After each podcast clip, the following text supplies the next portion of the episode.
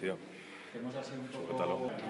Pues, es que estábamos aquí hoy convocadas todas las fuerzas políticas de, de Castilla-La Mancha, al menos las, las, que tienen representación, tanto a nivel regional como municipal.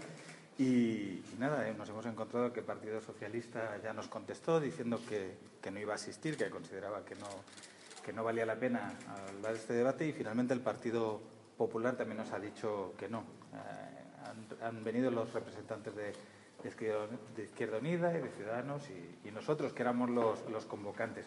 La verdad es que nos provoca una cierta tristeza porque pensamos que en democracia se puede obviamente estar en desacuerdo. Creo que una de las esencias de la política y de la democracia es el debate y la discusión y el confrontar incluso puntos de, de acuerdo y de desacuerdo. Lo que no se puede es hurtar el debate y un debate que además afecta directamente a la, a la ciudadanía.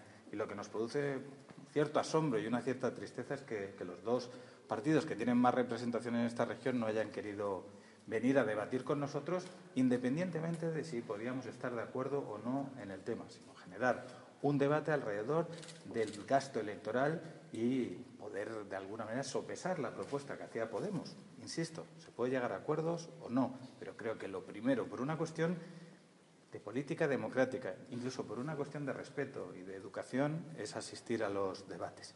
En ese sentido, me da la sensación y que tanto Partido Popular como Partido Socialista en esto se parecen tremendamente. ¿no? Eh, seguramente no quieren dar un paso hacia esos debates para intentar buscar problemas, perdón, para intentar buscar soluciones a los problemas de la ciudadanía. Uno de estos problemas es ahora mismo el gasto electoral, ya que los partidos no hemos sabido seguramente llegar a, una, a un acuerdo eh, y, nos vemos abocados a unas nuevas elecciones.